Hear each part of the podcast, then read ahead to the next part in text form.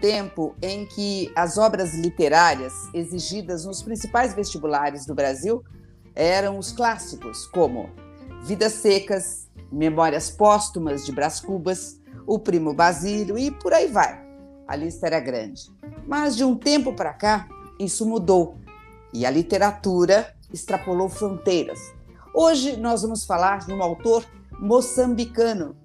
E para esse assunto eu trago aqui o professor Laudemir Guedes Fragoso. Obrigada, Laudemir. É sempre uma alegria falar com você. Olá, Malu, tudo bom? Também é uma enorme alegria falar com você, compartilhar conhecimento, porque acho que ah, ah, uma das coisas maravilhosas da vida é justamente isso, né? É compartilhar conhecimento, transmitir experiências. Isso nos enriquece, né? Isso dá até um sentido maravilhoso, mais gostoso à vida. Sem dúvida nenhuma. Ô, Laudemir, é, então, quando o, os principais vestibulares passam por essa mudança, quer dizer, você começa a olhar é, além da fronteira, além do Brasil, além dos clássicos. E hoje o nosso autor é moçambicano. Me conta qual é o nome do livro e qual é o autor. Eis, então, vamos lá falar, acabar com esse mistério. Quem é esse grande autor, né? esse, essa novidade que os vestibulares como FUVEST, ITA uh, estão apresentando? É justamente, tá aqui, ó, Luiz Eduardo, é o Luiz Bernardo Romuana, que é o Nós Matamos o Cão Tinhoso, né? Uma obra extremamente instigante, né? E, é, é, alguns alunos até ficam espantados, o que, que é isso? Quem é esse é, Luiz Bernardo Romana? Do, do que, que, fala esse livro, né? Então, há, tem muitas coisas interessantes para a gente discutir hoje. Olha, e, e assim, é, qual é o sentido é, do, dos responsáveis aí pelos principais vestibulares, por que, que eles querem tratar, por exemplo, de um autor moçambicano? moçambicano? O que, que ele traz é, para o jovem que está ingressando nas principais faculdades do país? A primeira coisa que eu lembraria é o seguinte: é uma exigência exatamente da, da, da, da reforma do ensino, da nova BNCC, é uma exigência a, a, a, cobrança, né, a fazer com que o estudante leia a literatura lusófona, quer dizer, toda aquela literatura é, que, se faz, que se faz, que se expressa em língua portuguesa. Isso inclui não só o Brasil, não só Portugal, porque essas, essas eram os países uh, cujas literaturas eram mais cobradas, ou melhor, exclusivamente cobradas, só caía a literatura portuguesa, a literatura brasileira, mas é necessário também se expandir para outras formas de literatura em língua portuguesa. Você tem a angolana, você tem a moçambicana, e o Luiz Bernardo Romana é um excelente exemplo. Eu acho até surpreendente pelo seguinte, com 22 anos, tão jovenzinho, com 22 anos, ele publica uma obra que é, é espantosa, uma obra que é ao mesmo tempo um verdadeiro soco no estômago, porque tem textos que nos incomodam demais, né, e, e nos desestabilizam, mas acho que a literatura é para isso mesmo, mais para frente a gente fala melhor sobre isso, e, e, mas são textos extremamente enriquecedores. Então a, a proposta está exatamente nisso aí. Precisamos enriquecer o repertório cultural porque esse, esse estudante que vai entrar no, numa universidade pública ou vai receber bolsa né, do, pelo ProUni, por exemplo, esse estudante ele tem que ter uma responsabilidade social. Né? É, é, há um investimento público, investimento é, é, é, em relação ao estudo dele. Então ele tem que mostrar que tem mais maturidade, tem que saber que entende o mundo em que ele está inserido. Então, ler um livro de um moçambicano, ainda mais um livro muito bom como esse, é bastante válido. Então, é uma experiência bastante enriquecedora. Agora, quando você fala de contexto, é, esse contexto de, de Moçambique, é, o que, que ele traz? Porque, assim, é, tem uma parte do livro que me deixou numa angústia profunda, né? Eu acho que, sim, tem essa coisa mesmo do conflito, é, é quase uma dor na alma, por vezes, né, o, o Laudemir? E, assim, é, eu queria que você falasse um pouco desse contexto do, do, do livro? Bom, o livro ele foi é, publicado, ele vem a público na década de 1960. Ah, ah, nós matamos o Cantinhoso, sai em 1964. Quer dizer, é, daqui a pouquinho, vamos lembrar, daqui a pouquinho vai começar a luta uh, do povo moçambicano uh, pela sua independência. Né? Devemos lembrar que Moçambique era colônia de Portugal. E Portugal, ele controlava, essa época da ditadura de Salazar, controlava as colônias de uma forma extremamente violenta, de uma forma extremamente férrea. E esse controle vai tornar toda uma população moçambicana, ela vai se mostrar, ela vai se apresentar como oprimida. E o Luiz Bernardo Romuano, ele vai entrar nesse contexto de uh, alimentar o povo, uh, alimentar a intelectualidade, de expressar esse espírito de revolta, esse espírito de combate contra esse opressor que à época era o colonizador, colonizador português. Então acho que é por isso que o livro vai ter experiências extremamente pesadas, extremamente cruéis, que é uma forma de conscientizar o povo para a sua luta. Né? Uh, então é, é essa coisa como se fosse uma, um, um livro que conclama o povo, uh, até de certa forma, até profética, parece que ele antecipa algumas coisas, o, o caos, a dificuldade que vai acontecer. Que, na verdade, já era uma dificuldade que vem dessa herança de todo um processo cruel, de todo um processo terrível de colonização. Então, o texto vai ter essa verbalização, essa metaforização nessa forma uh, uh, literária. Tá? E você, Malu, já deve saber você, é, a gente discute bastante sobre isso, quando é que uma, a literatura, ou diversas formas de literatura, diante de um contexto de opressão, de perseguição, diante de um contexto de, de, de sabe, de, de, censura ou de cerceamento da liberdade de expressão, como é que, a, a, quais são os mecanismos que a literatura vai encaminhar, quais são os mecanismos que a literatura vai criar para conseguir expressar aquilo que eu não posso dizer, né? A gente, você vê isso, por exemplo, na música popular brasileira, né? na década de 1960, principalmente 1970, né? que a, aqui também tivemos um, um período de, de, regime de exceção muito forte. Então, esse aluno poderia até fazer essa ponte. Olha, como é que esse livro se comporta ao expressar esse contexto é, social. E até interessante, nossa, eu já vi algo parecido aqui no Brasil. É, e quando você. É, eu gostei muito do título, Nós Matamos o Cão Tinhoso. Essa, essa palavra, acho tão, tão é, perfeita, né? E é uma palavra antiga, né? Porque você fala tinhoso, ele é muito tinhoso. Quando eu, eu tenho o hábito de usar essa, essa expressão, e quando eu uso, eu vejo que é, não é um termo tão é, conhecido, né? E eu fico pensando quando o autor é, faz um título como esse, né? É, coloca um título é, desse num livro, né? Quer dizer, ele está em tom de afirmação, né, Laudemir? Queria que você falasse um pouquinho mais sobre esse título do livro. Achei muito interessante. É, você fez uma coisa perfeitíssima. Uma, o que eu sempre falo para os alunos é pistas para você interpretar uma obra. Então, presta atenção no título, né? Porque o título muitas vezes ele vai dar uma pista, vai condensar, ele vai tentar passar uma mensagem. Né? O que, que eu preciso lembrar sobre esse, essa obra? O que, que eu preciso guardar ou a primeira coisa que precisa lembrar. E o Tinhoso, de fato, a primeira vez que eu, eu vi esse, esse, título, eu já pensei, Tinhoso, a ideia que eu tenho é de coisa ruim, né? de, de, de, de do demônio ou coisa ruim. É chamado de Tinhoso. E ainda mais cão, na nossa cultura, o cão também é associado ao, ao tinhoso, ao cão, né? ao demônio. Né? Fiquei pensando, nós matamos o cão tinhoso, dá a impressão que é, nós matamos alguma coisa que é muito ruim. Aí você vai ler o conto e vai perceber o que não esse cão tinhoso, na verdade, é um cão cheio de uma infecção de pele, cheio de sarna. Então, é um cão que, por onde ele anda, você tem até essa coisa da, da, das moscas andando atrás dele. Ninguém gostava de fazer carinho nele, só uma personagem com quem ele se identifica. Mas, justamente, essa, essa menina ela é vista como a, a excêntrica, é vítima de bullying na escola. Mas é interessante isso, né? esse, esse mistério, né? O, e até eu acho super legal isso. A Fulvestre constantemente, né, é um dos vestibulares que está cobrando esse livro, a FUVEST constantemente parece que ela nos provoca a curiosidade, a interpretação. Então, a gente entra, a gente encaixa esse livro na galeria dos livros que tem um, um mistério, que a gente fica sempre se perguntando, né? Eu, com os meus colegas de trabalho, toda semana a gente se encontra, né, e se reencontra, e parece que a gente tem sempre uma nova interpretação. Quem é esse cão tinhoso? Então me faz lembrar, por exemplo, a, a discussões como Capitu, traiu ou não traiu?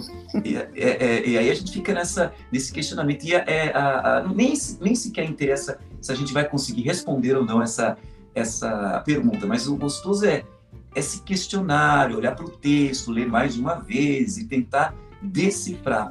A mesma coisa aconteceu até o ano passado também na, lista da FUVEST sobre o, o, livro Nove Noites, né? O Bernardo Carvalho era... É, é, o Buell Quen suicidou-se por quê? E a gente termina de ler, ler sem saber por que se suicidou.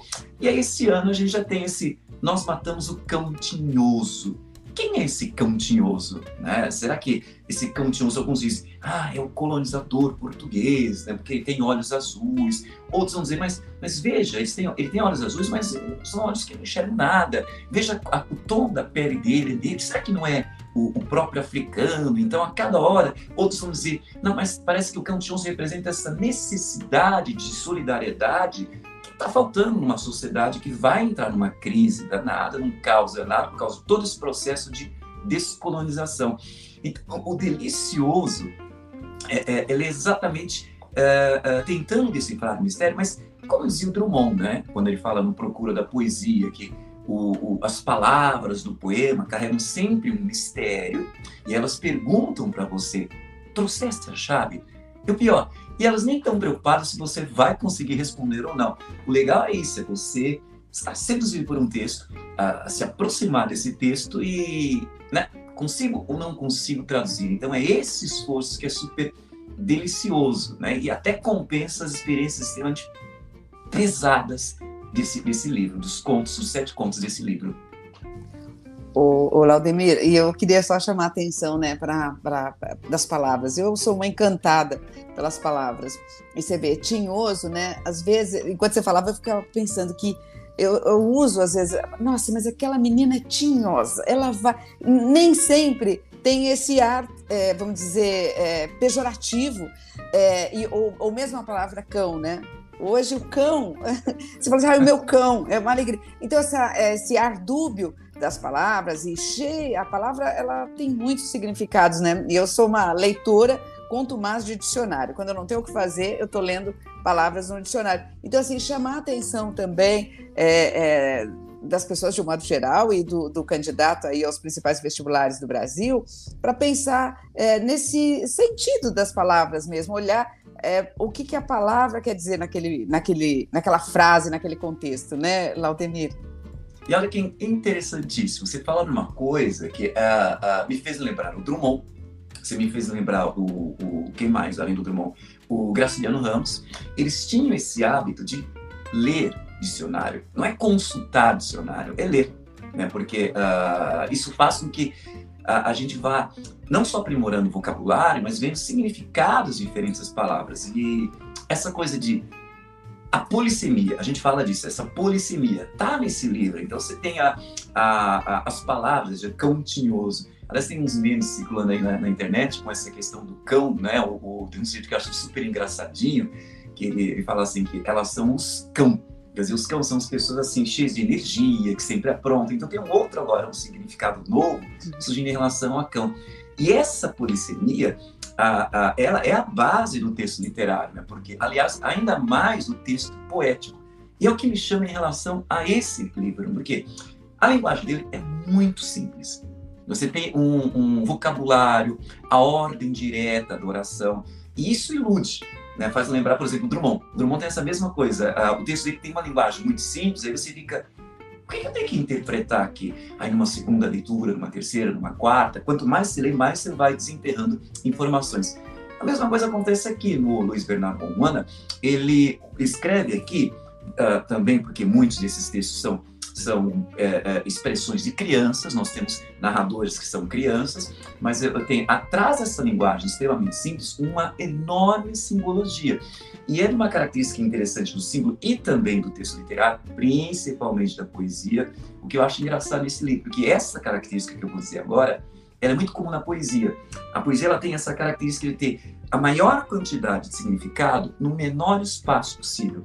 Então por isso que ela acaba se tornando é, polissêmica, quer dizer, tem vários significados, ela pode se tornar ambígua, que num texto não literário, num texto científico, no dia a dia, é feio a gente dar duplo sentido, polissemia, porque isso atrapalha a comunicação. Mas no texto literário isso torna muito bonito. Então você está lendo, voltamos ao cão tinhoso. Está lendo cão tinhoso e você fica pensando: será que cão tinhoso significa isso? Será que ele significa aquilo outro? Então, isso torna o, o texto muito bonito, até é gostoso de ler, por essa riqueza de interpretação. E, ao contrário das, vamos assim dizer, ciências desumanas, né, que a gente está fazendo uma análise, né, a gente tem que ter apenas essa resposta, o que, que acontece no bom texto literário em que encaixa esse livro? Eu posso ter mais de uma interpretação, né, e essa mais de uma, mais, essas mais de uma interpretação, elas estão corretas Detalhe, não estou querendo dizer que vale tudo na análise do texto literário, não, desde que eu tenha uma certa fundamentação. Então, quando eu tinha falado, será que o cão tinhoso representa o, o, o moçambicano? Veja, por quê? De onde tirei essa tese? Olha o tom da pele dele, olha que ele é um cão cheio de cicatrizes, olha que ele sofreu muito. Então, veja, não é um mero achismo. Eu levanto uma hipótese e procuro outros elementos que confirmam isso. Quando alguém fala, esse cão tinhoso é o colonizador, é, por quê? Porque ele tem olhos azuis. Então é isso que é interessante nesse exercício do texto literário. A, a, colocar isso num vestibular significa o quê? É selecionar aquele candidato que tem mais capacidade de, de leitura, ele tem essa flexibilidade, ele tem essa abertura uh, interpretativa diante de um texto literário. Agora, não vão ficar só no texto, uh, só nesse contexto vestibular. Isso também pode ser uma excelente lição para a vida, né? Uma, um exercício para você abrir a sua mente para mais uma interpretação. É verdade. O Laudemir, mas assim, essa obra, ela, ela tem assim é, é, vários contos, né? É, muitas histórias e tudo mais. Mas eu queria entender o que, que ela traz em comum. Bom, nós vamos lembrar o seguinte: nós temos uma, um país, uma nação, uma colônia, Moçambique, que foi, durante todo esse processo de colonização, de domínio por Portugal, essa colônia foi sugada, foi massacrada. Então, temos toda uma população que, além de ser massacrada, além de ser oprimida, ela acaba, dentro desse contexto também da ditadura de Salazar, ela acaba se acostumando, ela acaba se adaptando, ela acaba se tornando conformista. Tá?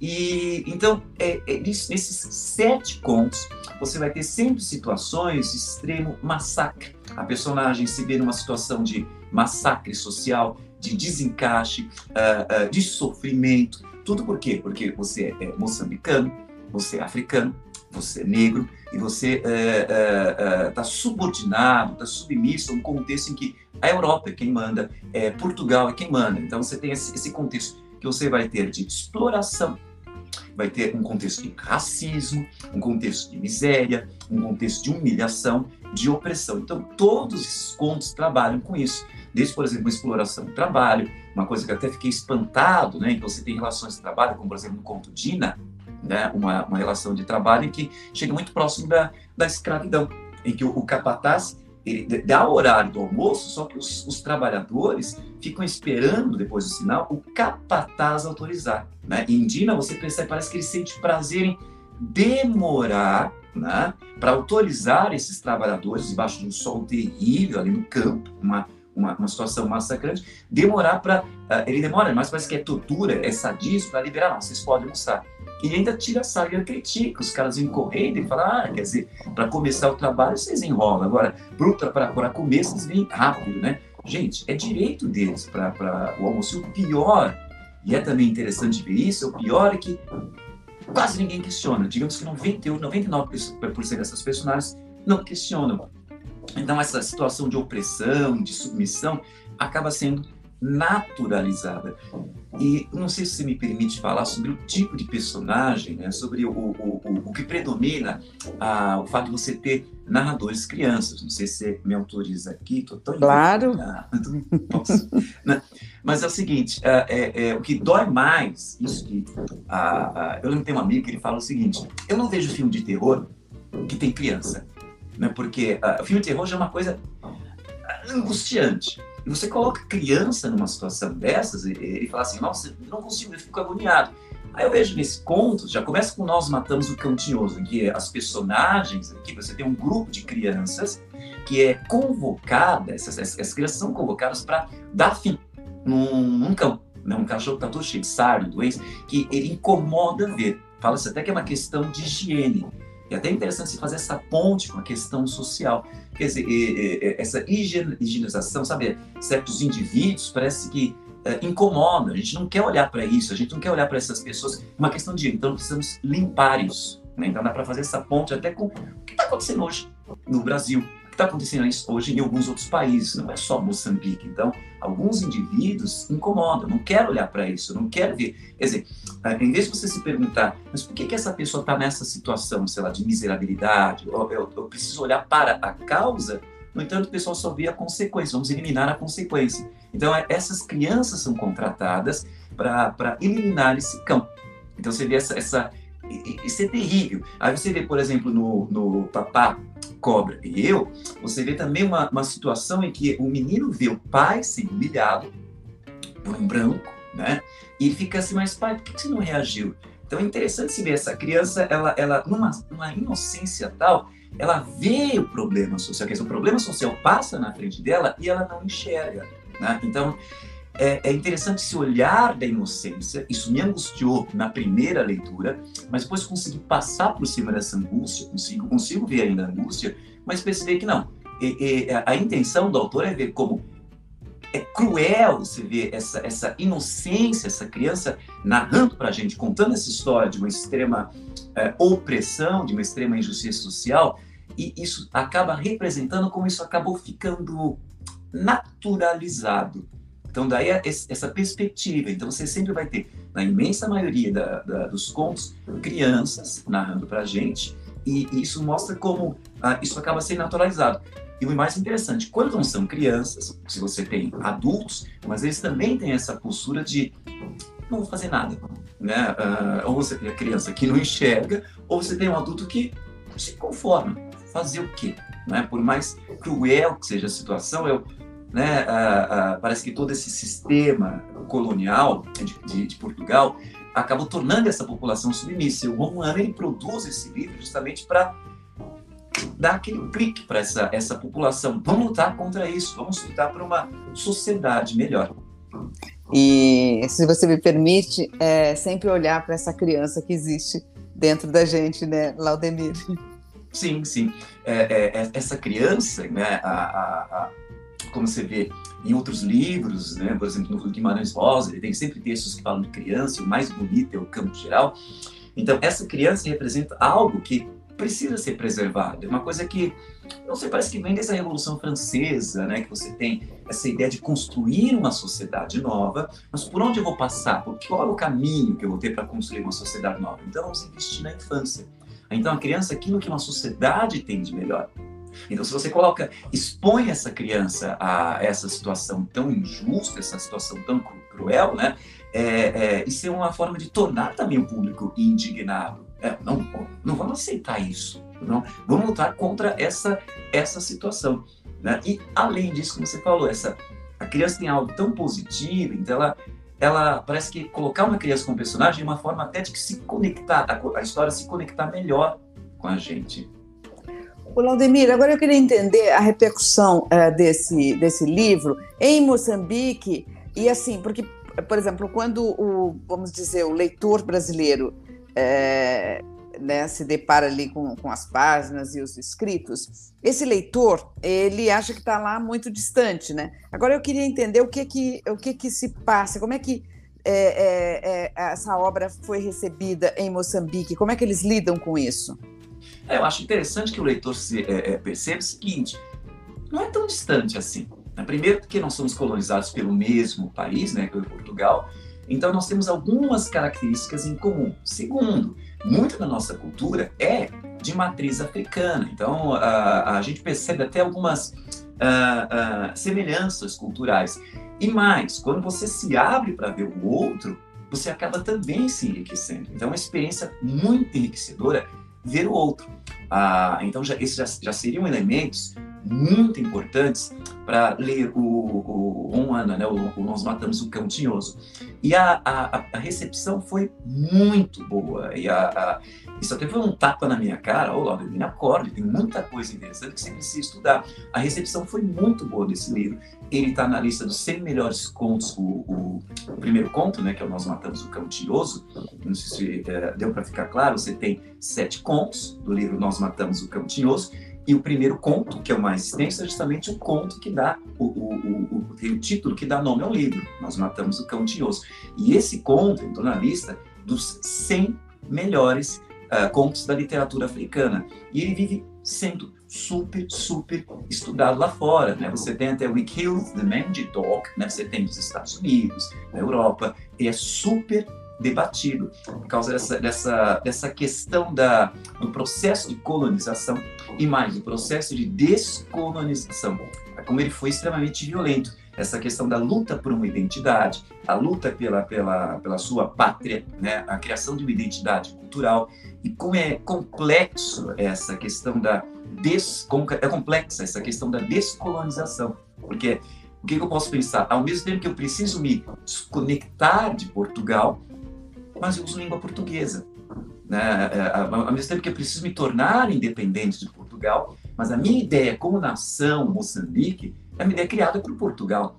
Então, a, a, é interessante esse exercício de as coisas não são tão simplistas assim. A gente tem que tirar, jogar fora certos maniqueísmos, certas leituras simplistas. Então, a, a, acho que é por isso que o livro foi super bem recebido, ainda mais, repito, por causa de sua linguagem extremamente simples. É fácil ler e, ao mesmo tempo, ele carrega uma enorme quantidade de simbologias. Ah, é, então, é isso talvez justifique essa, essa, essa recepção muito boa do livro. Eu espero que ele comece a ter também uma, uma boa recepção aqui no Brasil. O professor, é, pensando aí no, no, aluno que vai prestar o vestibular, é, ele é, leu, ele ou está lendo, é, vamos, vamos dizer, com a, com a leitura finalizada desse livro, né? Você, como professor e que já se debruçou é, sobre essa reflexão mais profunda é, da obra, assim, para onde que o candidato tem que olhar? que, que ele tem que verificar? A gente já falou aqui é, vários aspectos é, de linguagem, talvez você falar um pouquinho mais da linguagem e, e, outros aspectos que o candidato ao vestibular não pode perder de vista. Bom, primeira coisa, já que você falou de linguagem, uh, além dessa questão, ordem direta da oração, frases curtas, frases simples, né, é, é interessante, é super legal, talvez uh, uh, isso também apareça na nossa cultura. Né? Você tem uh, um fator meio que bilíngue, né? aqueles que falam bilíngue, eu gostaria de falar poliglota, um elemento bilíngue, porque você vê constantemente no meio do texto, na, a, além da, do português, que é a base, que é o arcabouço, tá bonito falar, está na moda falar essa palavra, eu tenho português, que é o arcabouço, que é a língua oficial de Moçambique. Mas o que, acontece? A população de Moçambique, esse território artificialmente criado pelas nações europeias, que o aluno vai lembrar desse processo de colonização, como é que foi a partilha da, da África, né? Então, esse território artificialmente criado pelas nações europeias, Portugal é uma delas, esse território artificialmente criado, ele abrigou, ele abraça várias nações africanas que têm suas próprias línguas. E aí você tem, por que, que se fala bilíngue? Dentro do texto, nós temos expressões, frases, em, por exemplo, no Ronga, que é a, a, a própria a língua da, da, da, da etnia do, do, autor, mas você tem é, é, é, frases, expressões do, do, de línguas das etnias. Então o texto se torna bilíngue. Então eu lembro do, do, de, do, do papá cobra e eu, em que o pai começa a rezar, veja, ele reza, né? uma oração cristã, que é uma coisa que vem de Portugal, só que ele está rezando uh, num, falar africano. E lá no Ronaldo Rodapé, isso é traduzido. Então você vai prestar atenção nessa contribuição. Assim como aqui no, no Brasil, você tem, e até um outro moçambicano fala, que o Culto fala, que isso que torna o português no Brasil uma língua super musical, porque nós temos a língua portuguesa misturada a termos africanos com termos indígenas, você tem Ipiranga, você tem uh, Campuci, você tem o que? Uh, uh, uh, é, é, Jabaquara, Mambaqui. Então, esses termos indígenas é, misturados à nossa língua, isso vai tornar a nossa língua mais musicalizada, ao português do Brasil. Aqui você também tem o português de Moçambique. Então, esse é o primeiro aspecto que eu chamaria atenção. Veja como a linguagem ela é construída. O que mais? Uh, você vai ter a apresentação sempre de personagens marginalizadas, né? São pessoas. Quando eu falo marginalizadas, cuidado com o significado dessa palavra. Não quer dizer que é marginal, bandido. Não é isso. Marginalizado é aquelas que estão à margem da sociedade, porque são negros, são colonizados, são massacrados, são uh, tem, um, tem um texto né, que fala, apresenta um lutador de boxe, né? E mais uma vez esse cara perdeu. Isso até lembra a, a, essa necessidade que eu tenho para lutar pela minha sobrevivência. Olha a metáfora. É simplesmente um cara que volta para casa, está chateado porque perdeu a, a, luta de boxe. Então você tem essa, essa necessidade ainda assim, ele precisa lutar, precisa lutar, mas ele, ele, ele precisa conversar pra, com a avó dele, por isso que eu quando chama velhota, né? Ele tem essa necessidade de conversar, de estar presente com. É, é, e até tem um aspecto daqui a pouco eu falo sobre isso, que é a questão do lirismo. Ele tem necessidade de conversar com a, com a avó dele, mas uh, esse estar chateado, porque mais uma vez eu perdi, talvez represente olha, a, o aspecto metafórico, já que a gente está falando de linguagem. Eu tenho no plano ao pé da letra, é simplesmente um cara que perdeu mais uma luta, mas vai continuar lutando, vai conversar com a velhota, com a vovó, né? Mas eu posso ampliar isso para um outro plano. Na verdade, essa coisa dessa necessidade de lutar, lutar, lutar sempre, apesar que você perde, você perde, né? Então você tem nessa questão da linguagem, conecto com o elemento social, as metáforas, os símbolos, as simbologias. Então você tem a, a, ao pé da letra, o, a, o conto está dizendo uma coisa, mas você vai interpretar esse conto de outra forma. Por exemplo, Ning Timo. Você tem a, a, a chegada de, uma, de, de um vento, Ning Timo, e ele fala dos pássaros que já estão chegando. Interessante Nossa. perceber que esses pássaros que estão chegando, olha, vai, eles vão, sabe, é, eles estão anunciando a chegada de um clima novo talvez alguns estudiosos até falam disso. Uh, eu estou falando de algo ao pé da letra, que é chegar o verão, né? Então os pássaros chegam, mas talvez seja, olha, novo tempo vai chegar para Moçambique. Então você tem essa, essa, essa possibilidade de ler de formas diferentes. Aliás, em Ningitico tem uma coisa até interessante. Você tem a. Tudo bem, moçambicano e africano, mas o português está num território estranho. Não é o território dele. E é isso também é uma coisa que lembra papá, cobra e eu. É, essa cobra que aparece, a mamba, representa esse perigo que o africano uh, oferece para o pro, pro, pro português. Né? Olha como eu estou conectando os dois contos. Então, a, a, esse português está perdido. Né? Ele não vai conseguir dominar para sempre Moçambique. Ele passa essa, parece que o autor passa essa mensagem de esperança. E a, mas voltemos. Então, você tem onde o português está trabalhando, ele está, como esse costume europeu, ele está destruindo a natureza. Então, a, a, a, plantação, que eles chamam de machamba, essa plantação, ela vai haver um momento que ela não vai estar uh, lucrativa. Diferente daquela plantação do moçambicano, porque como ele conhece a natureza, o ambiente dele, ele respeita aquela natureza, então ela, ela vai estar sempre oferecendo riqueza para ele. Então, a, a, eu tenho essa, essa lição como essa, essa lição ecológica. Presta atenção no ambiente, presta atenção na, no seu ecossistema, no seu bioma, que você tem melhores condições de vida, mas o que o homem civilizado, dito superior, não consegue enxergar. Talvez por isso, olha outra simbologia, a gente volta para papá, né, e cobre eu, talvez por isso o cachorro do, do português, senhor Castro, é que tenha sido picado pela mamba e o cachorro totó do, do africano nem percebeu o perigo. Então, há várias simbologias. Pode ser que eu esteja viajando nessa leitura, tá? Mas é, é, é, isso que é bonito num texto literário. Eu posso fazer interpretações, né? E é, é, é elas são válidas desde que você consiga argumentação para isso, tá? Então, é, é, esse é um outro aspecto que é interessante. Fora esse aspecto social de todo o processo de descolonização da África, e que inclui, inclui a descolonização de Moçambique, e nesse processo de descolonização, uh, como é que ele vai se dar de uma forma também violenta. Olha, Laudemir, a conversa fica boa, mas o nosso tempo esgota.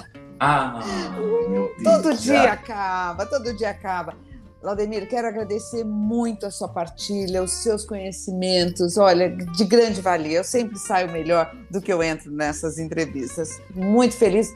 Obrigada e até uma próxima. Eu poderia, eu poderia só ler um trechinho, só para fechar? Por favor. Por tá? favor porque é, um, é, um, é um, um, livro cheio de experiências muito pesadas de massacre social, mas tem um trecho em que o pai do, do, de uma personagem aqui, do Papá Cobra e eu, ele fala o seguinte, o menino pergunta para o pai, né, porque depois de tanta dificuldade, o pai está rezando. E o menino pergunta, por que, é que papá reza quando está muito zangado? É porque ele é o melhor conselheiro. E o que é que ele lhe aconselha? Ele não me aconselha, dá-me forças para continuar. O papai acredita muito nele. O papai olhou-me como se me visse pela primeira vez e depois explicou: Meu filho, tem de haver uma esperança.